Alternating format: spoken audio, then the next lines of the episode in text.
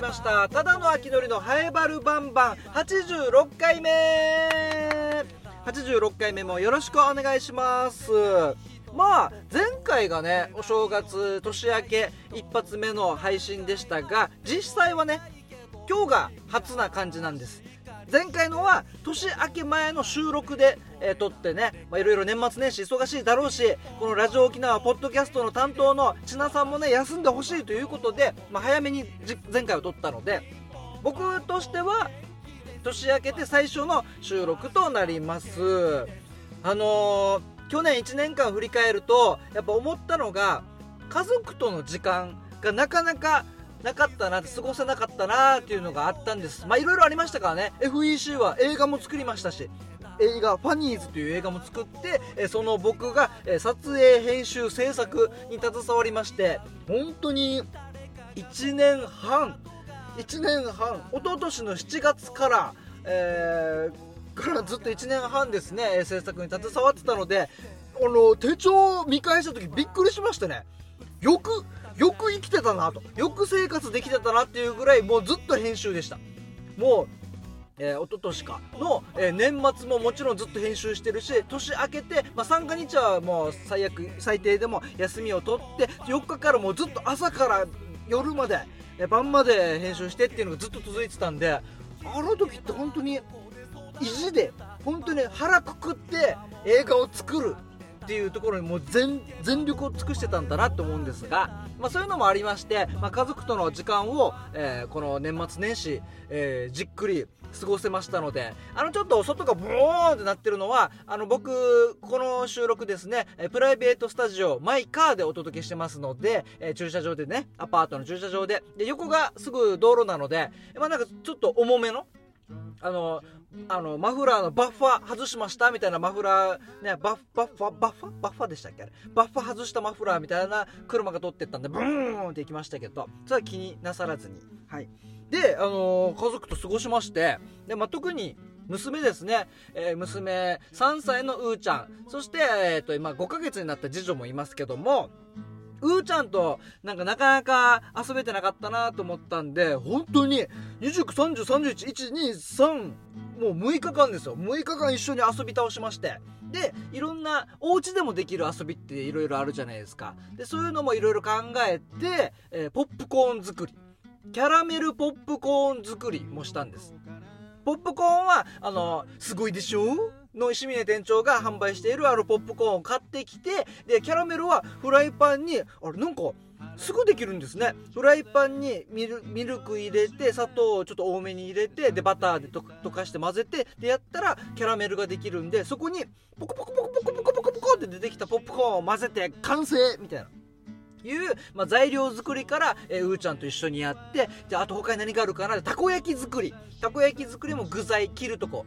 タコを切っ切るところからあとキャベツ切ったりとかあとなんかこねこねしたりね。だしをこねこねしたりするのもうーちゃんとやってもう今までやりたかったけどできなかったのをこの年末年始でやりましたんでもう本当に年末年始は最後のマイタノのラジオカー28だって29だったかな28か29か29の金曜日のマイタノのラジオカー終わってからもう僕はお笑いを一切捨ててお笑いを忘れて家族に専念しようともう一切お笑いなしです。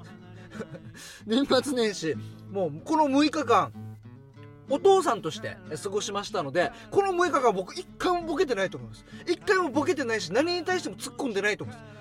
一切お笑いなしでお父さんとして過ごしましたからそれって楽しいんか？そういうせっかくお笑い芸人やってるお父さんがお笑いを捨てて娘と遊ぶそれって楽しいんか？わかんないですけどまあまあ一応まあすごく楽しくやりましたよ娘とね。であと綿あめ機綿あめを作る機会もあるということでそれは先輩芸人の先輩のゴリラコーポレーションの浩平さんが持ってるっていうことだったんでお家まで。中城のねお家まで取りに行ってそれで「あありがとうございます」みたいな。あ、いいよいいよ。こういうのはよ、買うんじゃなくて、シェアするもんだよって。買ってもね最初はやるけどだんだんだんだんこの押し入れから出てこなくなるからこういうのはシェアしてみんなで協力して使った方がいいからって言ってあれすごいっすよ綿あめ機なんかくるくる回す筒なんかああのザ綿あめ機みたいなのあるじゃないですかその真ん中に飴玉を2粒とか3粒入れるんです、まあ、グレープ味だったらグレープ味の同じ味を2粒3粒入れるとそこが熱で溶けてそこの隙間からゆわーって綿あめの湯気が出てくる。でそれで割り箸でぐるぐるしたら出来上がりっていう。これもなんか飴玉で作ってどんだけ味するんだろうと思ったら結構甘くてしっかりとした綿あめができましたんでね。そうだからもう久しぶりにねうーちゃんと。娘3歳の娘と遊べて楽しかったですね。あーなんかうん。なんか本当に危なかったです。1月4日マジで危なかったですね。1月4日からじゃあ仕事始めてスースーってなってでちょうどラジオカースタートだったかな。ラジオカーに終わりラジオカーに始まるっていうこの年越し年またぎだったんですけどまあ危なかったですね。この芸人としてのこの心を一旦ちょっと置いといてたんでそこからのグイーンって俺はお笑い芸人だ。人を笑わすんだ人を笑わすんだって。なんかそんな意気込むもんでもないですけど、えー、なんかそういうのを持っていくのにめっちゃきつかったですね。めっちゃ体力使いましたねあれね。その日常に戻す日常の仕事に戻す仕事モードになるっていうのあれ難しかったですね。でまあお家でやる遊びもやりましたがあとはねやっぱ美味しいものをあげたいということでファミレスに行ってチョコレートパフェをあげたりうーちゃんにね。いつもだったらちっちゃいアイスなんです。いつもだったらなんかお子様セットみたいについてくるあのミニアイスみたいなのはあげてたんですけどやっぱ年末年始ですからお父さんも頑張るぞということでチョコレートアイスもう800円とかするんです。パフェあパフェパフェ。パフェ800円するの。であのー、ゴディバだったかな。ゴディバのパフェもあってそれが1000円超えてたのかなパフェで。いやさすがにそこはゴディバは別にゴディバまでは行かなくていいだろうと。まだ早いと。3歳児にゴディバはまだ早いということで、まあ、その普通の普通のって言っても高いですよ。高いチョコレートパフェを買ってあげてそしたらもうものすごく喜んで細長いパフェ用のねスプーンをもうかかきかき込んでパクパクパクパクパクパク食べてるんですよ。でやっぱあの量ちょ3歳児にちょチョコレート多いんでもうもうずっと食べ続けてたんで「あうーちゃんうーちゃんあのもうちょっと食べ過ぎだからそろそろ終わろう」って言ったらそのうーちゃんが「よかった。うーちゃんも終わりたかった」自分でも止めきれなかったんですね。なんかもう好きで食べてるのかなと思ったらもう体がほもう美味しい美味しい美味しいって書き込んでそれが自分でも止められなかったと。それ止めてくれてあよかった。うーちゃんも終わりたかった。そのぐらい美味しいチョコレートパフェも、えー、なんかあげれたんでね。この年末年始本当に良かったですね、えー、で今収録してるのが7月8日えー、月曜日でまあその間にラジオカーも2回やりましたしでお笑いライブも2回やったのでやっとなんかこの芸人に戻ったというか、うん、ずっと6日間置いてたお笑いというものをやっとまとまとえたなっていう感じですかね。えー。さあ、えー、この「ハイバルバンバン」この番組はラジオ沖縄のサゼでもあるローカルに徹せよに合わせて超ローカルなハイバル町について面白い情報や話題などを発信していこうという番組となっております。このただの秋のりハイバル町の観光大使にも任命されておりますのでハイバル町のことなら何でも聞いてください。よろしくお願いします。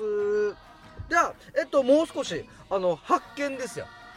もう一つ今日お話ししたいのがあのー子供の国沖縄こどもの国という動物園がありまして、まあ、僕も動物大好きですのでよく行くんですよ。でもちろん年パス年間パスポートも持ってますしでこの年末年始も行ったんです。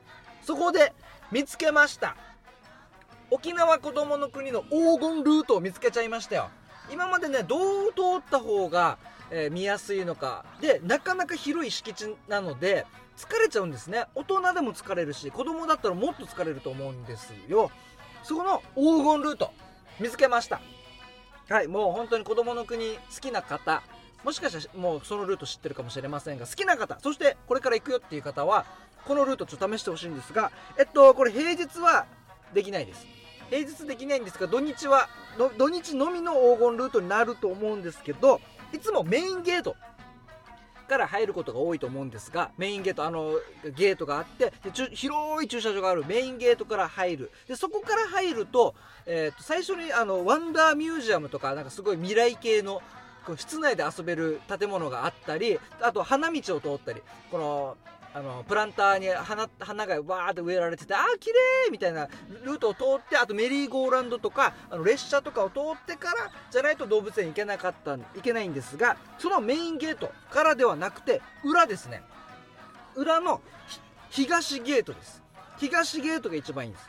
東ゲートともう一つ裏門みたいなのがあるんですよ。裏側に2箇所あるんです。でこれは平日は空いてなくて、え基本土日かな土日とかイベントをやっている時に開く門ですね、え東ゲートと裏門があるんですがその中で東ゲートです。東ゲートが一番いい場所だなで最近なんかすっごく新しくなっててこの入り口が。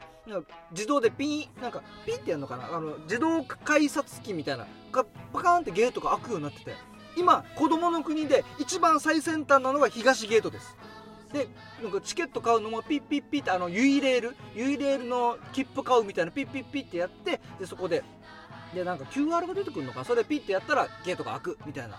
一番新しい場所なんですよ。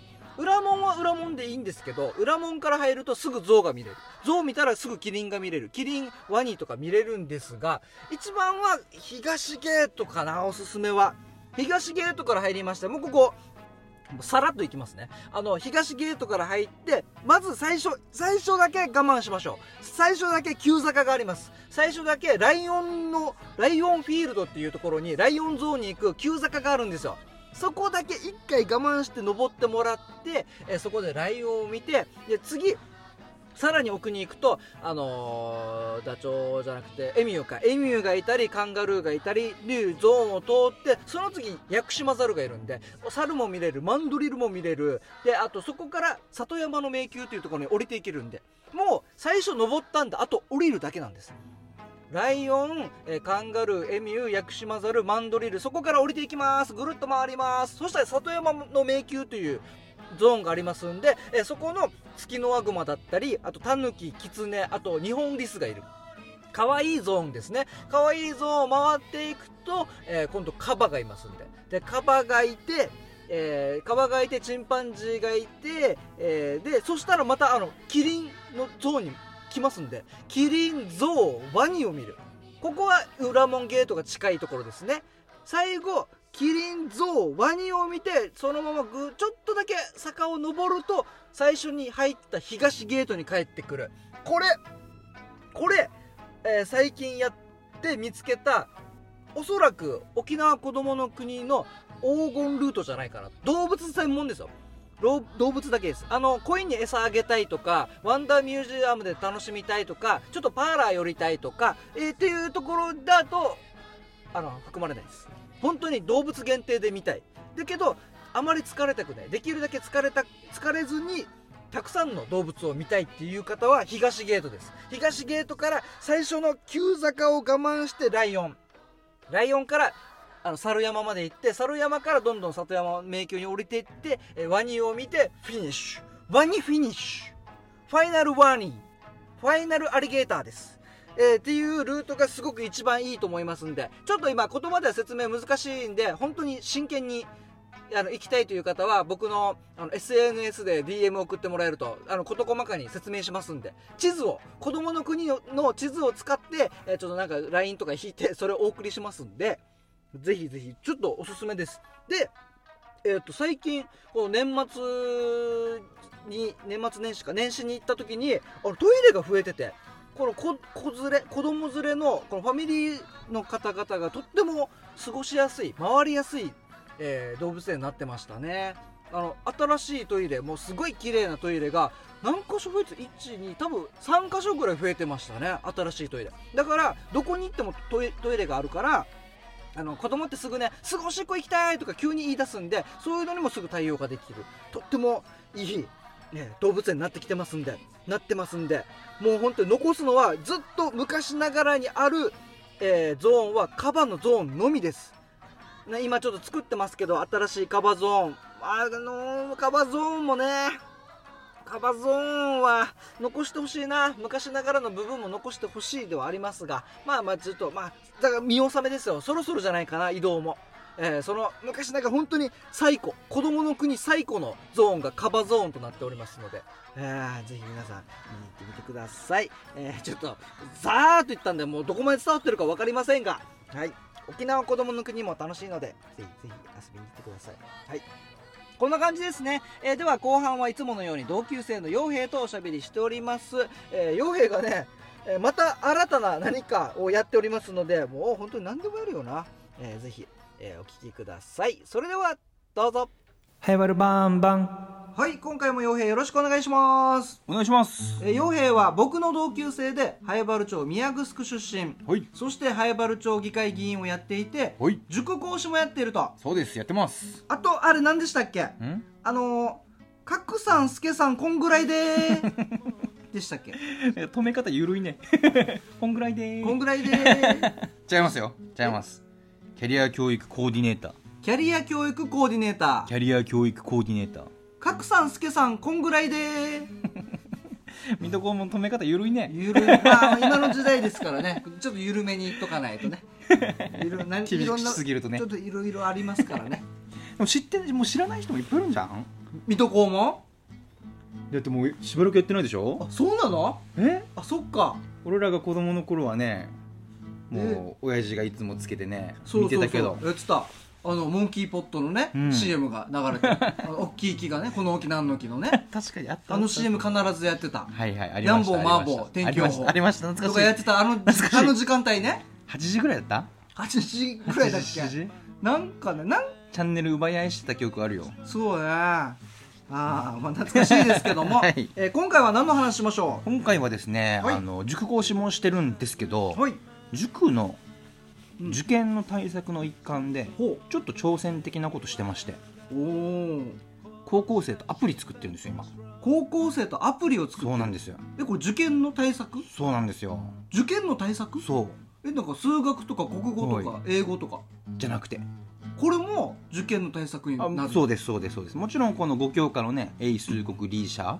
うん。ももちろんやってるんだけどそれと別で推薦とかさはい。総合選抜って言ってうん。そもそもなんでこの大学に行きたいんですかって自分で考えてプレゼンテーションしたりとかうんうんうん。この筆記試験とまた別のものが評価されるところもあるわけですよ。増えてきてるわけですよ。ほうほうほでどんな経験高校の頃してきましたか？とかね。うはいはいはい。どんなことに打ち込んできたかとかを素材としてはいその人のポテンシャルとかモチベーションを測ってもちろん学力も聞いたりするんだけど重きを置くとこが違うわけね。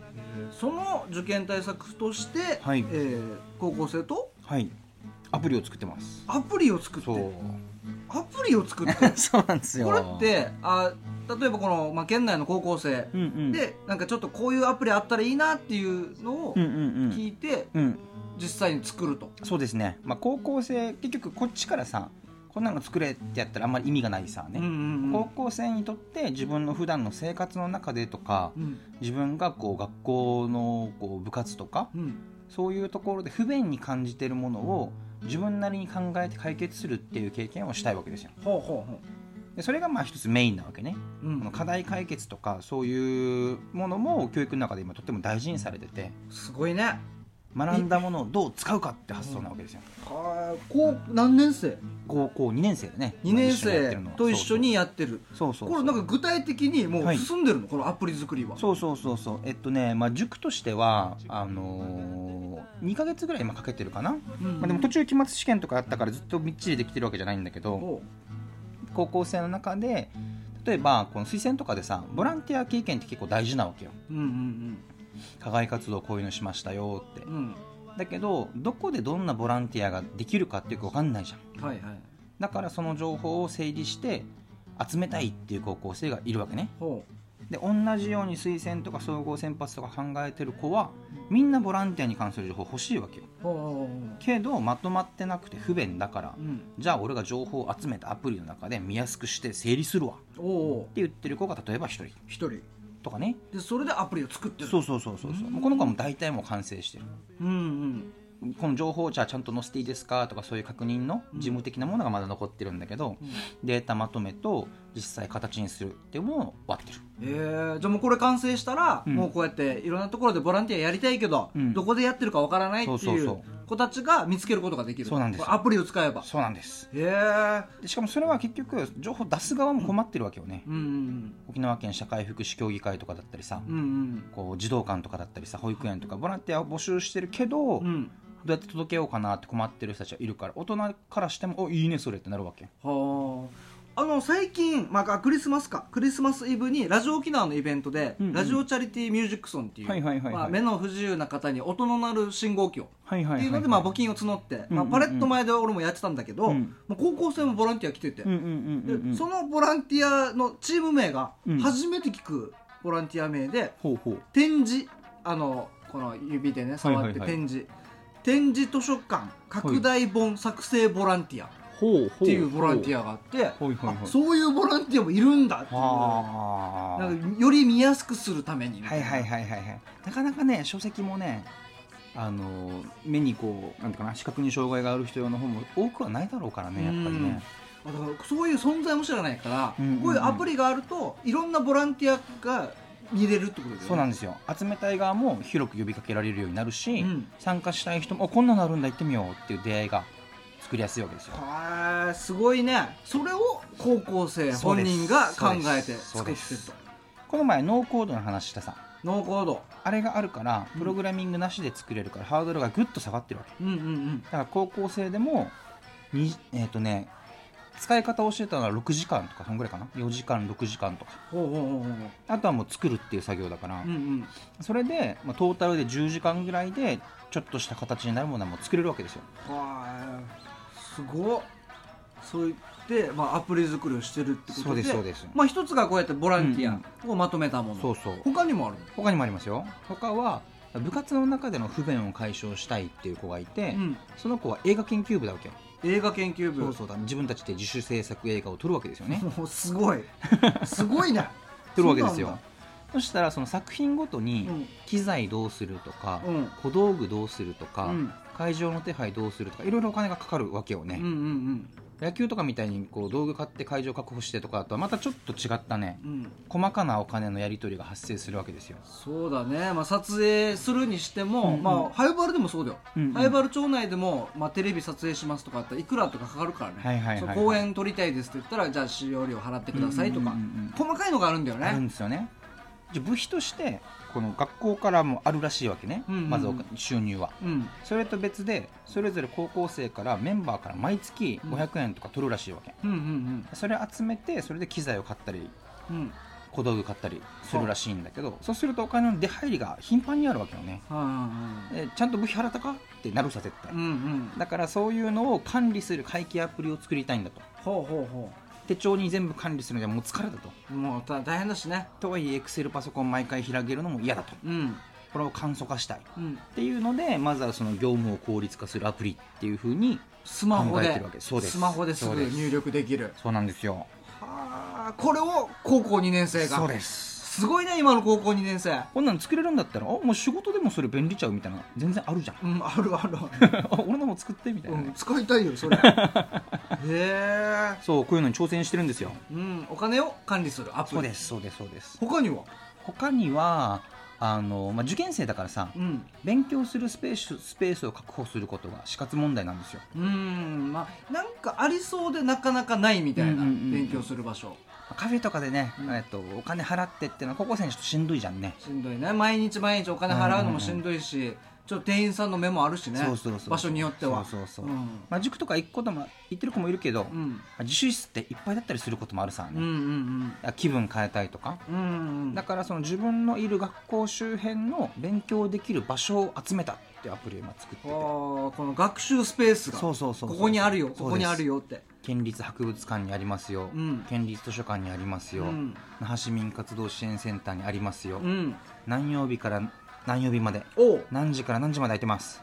何席ぐらいあります？あ何席ぐらいありまますもん。すそうそうそうそう。はあ。そっか、まあ、ハエバルのね中央公民館のね、うんうんうん。図書館にもね2階にあるもんね、うんうんうん。2階のこの窓際、あるね。ちょっとおしゃれなところね。奪い合いってのあるね。ああれは1少ない回だけ行ったことないから奪い合いってよ。テスト期間は。そっか。そういうのをまとめたアプリそうそうそうそうも作ってる子もいると。そうなんですはあそれを洋平が教えてると。そうだね。やば。これ楽しみだねこの高校生たちが大人になった時に。よそうなんですよ。もうどんな還元が何が？洋平に返ってくるのか。私？に こんなアプリ作ったんであげますみたいな。いろんなアプリの還元がよ洋平先生にあげますこのアプリ。みたいな。社会がとか地域が盛り上がるとかじゃなくて俺がね。あざっすってあありがとう。あざっす。ありがとう。えこれもねだから盛り上がってこんな活動が増えてってくると、今度はじゃあ自分もやりたいっていう他の高校生とか大学生とかが増えてきたらもっともっと盛り上がるからこれも狙ってるわけですよ。まあ今はまだ少ないのか。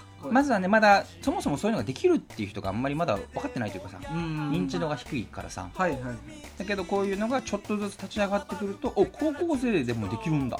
うん。しかもその子たちがっつりこう何？高専とかさ、うん。工業高校とかじゃなくて、うん普通の学校で文系なのに、おできるんだみたいなことが事例として増えてくると、うん。じゃあ自分もやってみようっていう動きができるんじゃないかと思ってるわけです。わあすごい。しゃあこれはちょっと盛り上がるぜ。これは希望が見えますね。これは本当にちょっと光り輝いてるよ。いいでしょう。う楽しいでしょうこれは。えー、じゃあこれは、まあ、一応他にもねいろんなアプリ作ってる学生うんうんうんうん。いるみたいなんで、うん。まあ、おいおい、ね。こういうのこういう画期的なものできてるよとか、いうのあれば教えてください、はい。えーじゃあ今回も洋平ありがとうございました。ありがとうございました